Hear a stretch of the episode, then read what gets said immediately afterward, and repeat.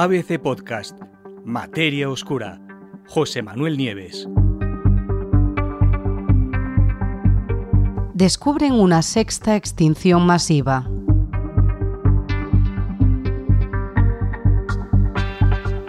Durante los últimos 500 millones de años, han tenido lugar, según nos dicen los libros de texto, cinco grandes extinciones masivas en la historia de la vida en la Tierra.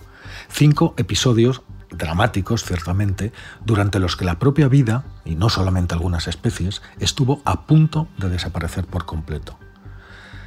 Sin embargo, a partir de ahora, será necesario que añadamos una más a la lista, una sexta gran extinción, recién descubierta por la ciencia.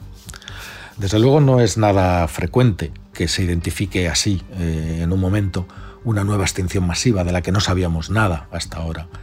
Pero eso es justamente lo que ha hecho un equipo internacional de 17 investigadores dirigido por Jacopo Dal Corso de la Universidad China de Geociencias de Wuhan y por Mike Benton de la Escuela de Ciencias de la Tierra de la Universidad de Bristol. Acaban de publicar estos investigadores un artículo en Science Advance y explican cómo consiguieron identificar este nuevo episodio de extinción, que tuvo lugar cuando hace 223 millones de años. Por cierto, una extinción, os adelanto ya, que hizo posible que los dinosaurios, que hasta ese momento no se habían eh, expandido lo suficiente, tomaran el control absoluto del planeta y lo conservarán durante más de 80 millones de años, hasta que ellos también se extinguieron en otra extinción masiva. La crisis, este episodio de extinción, se llama, ha recibido el nombre de episodio pluvial carniano.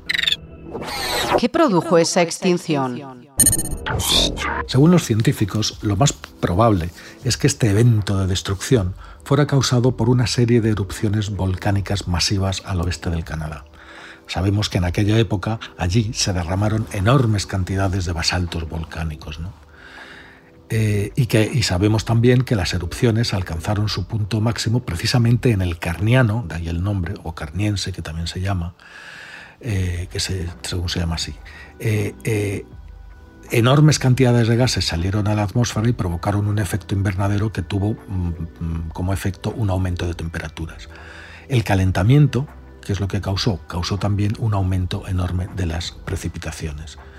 Y eso eh, dio lugar a un prolongado episodio húmedo con grandísimos aguaceros y con lluvias prácticamente constantes, que se prolongó, fijaros bien, durante por lo menos un millón de años. De ahí el nombre de episodio pluvial carniano un millón de años. El cambio climático fue de tal magnitud que causó una enorme pérdida de biodiversidad, tanto en el océano como en la Tierra. ¿Qué animales sobrevivieron? Como pasa en todas las grandes extinciones, que son como momentos en los que la vida en la Tierra, digamos que se resetea, se pone a cero, pues como pasa en todas las grandes extinciones, hubo supervivientes. Y justo después de la extinción, nuevos grupos de animales tomaron el control del planeta y formaron nuevos ecosistemas. Los cambios tan drásticos que hubo en el clima durante el episodio de extinción, de extinción fomentaron, por ejemplo, el crecimiento de la vida vegetal. Se expandieron y se generaron los bosques de coníferas modernos que hasta ese momento no existían. Y eso fue lo que ayudó a prosperar a toda una nueva estirpe de animales. ¿Qué animales? Los dinosaurios, precisamente los dinosaurios. Fijaros, los dinosaurios se originaron hace unos 20 millones de años antes de ese evento, ¿vale? Pero durante todos esos 20 millones de años eran bastante escasos, eran de poca importancia, no tenían una importancia ecológica grande, hasta que llegó el episodio pluvial carniano. De repente, las condiciones nuevas, las nuevas condiciones áridas, justo después del episodio húmedo de un millón de años, eso es lo que dio a los dinosaurios la oportunidad de prosperar. ¿Y los mamíferos? Buena pregunta, porque no solo los dinosaurios aprovecharon de esa situación. De hecho, aparecieron también muchos grupos modernos, tanto de plantas como de animales. Por ejemplo, las primeras tortugas son de esa época, los cocodrilos, los lagartos y también, y esto nos interesa muy especialmente, los primeros mamíferos, sin los cuales nosotros no estaríamos aquí. La extinción, evidentemente, también tuvo un enorme impacto en la vida marina. De hecho, marcó el comienzo de los modernos arrecifes de coral, así como de muchos de los grupos modernos de plancton, lo que sugiere que hubo en ese momento profundos cambios en la química oceánica y por lo tanto en el ciclo del carbono. Hasta ahora los paleontólogos habían identificado cinco grandes extinciones en los últimos 500 millones de años de la historia de la vida. Cada una de ellas tuvo un efecto profundo en la evolución de la Tierra y, en las criaturas que la habitan.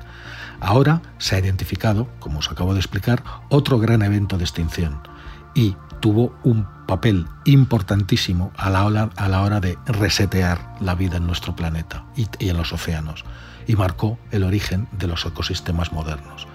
Los expertos dicen que ahora mismo estamos en un sexto, a partir de ahora habrá que llamarlo séptimo, episodio de extinción y que es el que nosotros mismos, los humanos, estamos provocando con nuestras industrias y con nuestras actividades. La tasa de desaparición de especies es enorme, igual de grande que la, tasa de desaparición medida en muchos de los episodios de grandes extinciones del pasado. Estaremos frente a una nueva gran extinción protagonizada por nosotros. La primera, además, cuya causa no son ni volcanes, ni meteoritos, ni, liberación de gases del interior de la Tierra, sino la acción de una de las propias especies que habita el planeta. Es pronto para decirlo, pero la sola posibilidad de que eso sea así resulta aterradora.